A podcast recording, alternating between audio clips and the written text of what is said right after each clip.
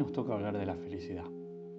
Basándome en mis vivencias, puedo concluir que la felicidad no son momentos, ni un sentimiento, sino que es una decisión de vida y una de las más personales y difíciles que existen. Para que se entienda mejor, es bueno diferenciar esto de otros términos que estamos mal acostumbrados a utilizar o más bien a sentir como equivalentes. Así como la tristeza no es sinónimo de depresión, la alegría tampoco es sinónimo de felicidad. Estar alegres es una emoción pasajera, que cambiaría de repente si somos sometidos a otras emociones. Pongámoslo en un ejemplo. Una persona tiene que rendir un examen para ingresar a trabajar en el lugar de sus sueños, por el cual se encuentra nervioso, angustiado y hasta temeroso.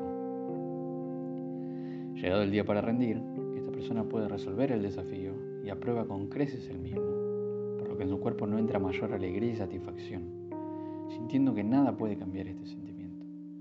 Esa misma tarde, volviendo a su casa, se entera a través de un mensaje que su madre murió a causa de un accidente.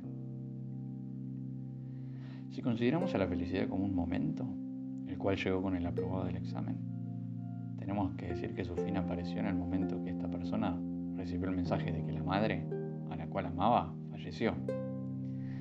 Estos hechos no afectan sustancialmente a la felicidad del hombre, dado que ella está más allá de los sentimientos. Logro conseguido se vio opacado por la muerte del ser querido, de eso no quedan dudas.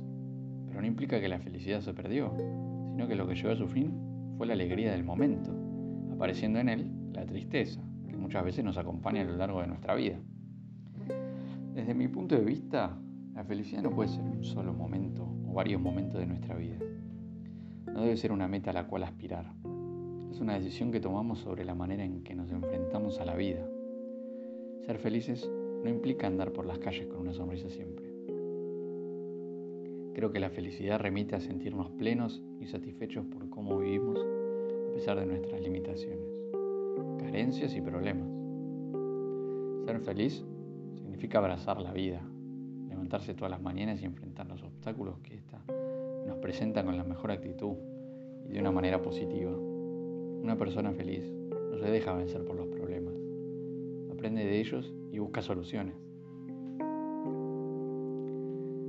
Schopenhauer diría que en realidad la felicidad no existe, que lo que realmente existe y vivimos con él es el dolor, la angustia de sabernos débiles y que batallamos contra él, como Don Quijote frente a los molinos. Pero que el dolor exista no quiere decir que el otro no. Es verdad que en la vida existen y van a seguir existiendo momentos dolorosos y difíciles de sobrepasar. Sería utópico pensar que podemos vivir sin dolor. Para que exista felicidad y podamos vivir felices, el dolor debe ser comprendido y aceptado, y de ese modo, descartado. La felicidad no es un fin en sí misma, es un incidente en el camino hacia una comprensión más amplia y más profunda de la vida. Debemos empezar a estar conscientes de nosotros mismos, cosa que no ocurre en la mayoría de nosotros, poniendo al descubierto lo oculto, sacando a la luz descubrimos las diversas causas de la falta de armonía, las causas del sufrimiento. Solo esto contribuirá a producir una vida de realización plena y de inteligente felicidad.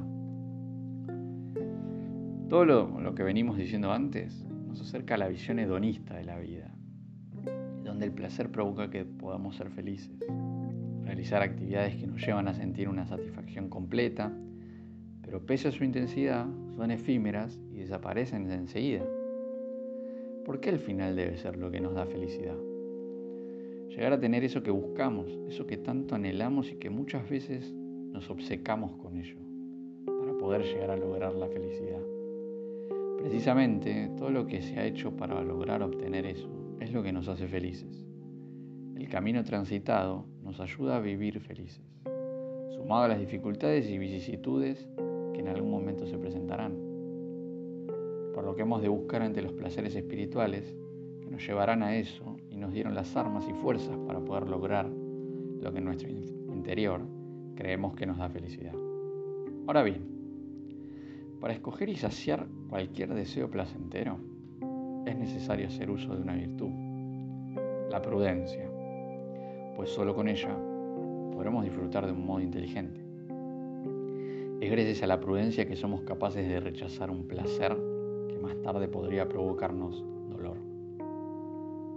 Dado que el hombre es un ser imperfecto y a lo largo de su vida sufre, se equivoca y elige erróneamente caminos que le provocan dolor, podemos concluir que la felicidad no puede ser perfecta, dado que sustancialmente la persona es un ser imperfecto, que conoce de su imperfección gracias a su inteligencia. Así es como también podemos ver que el ser felices es un deseo natural del hombre, por lo que tanto tenemos como propósito conocer esa felicidad. Entonces, ¿por qué no decidir ser felices?